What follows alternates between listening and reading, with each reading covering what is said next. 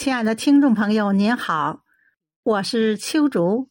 今天我带来孙月龙老师的作品《年年有余》。下面我们一起欣赏。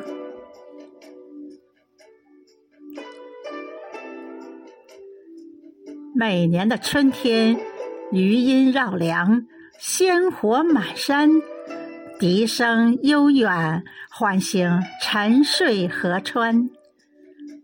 夏天的阳光照耀着丰收的田野，金色麦浪把游子呼唤。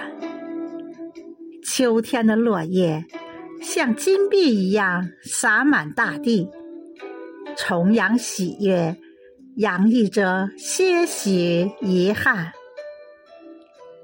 冬天的雪花洁白无瑕，飘飘洒洒。为大地披上一层雪白的容颜。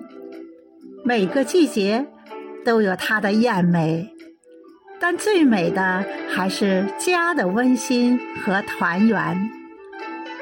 每年的这个时候，围坐在一起，喝酒闲谈，笑声、祝福声此起彼伏，每个人的脸上。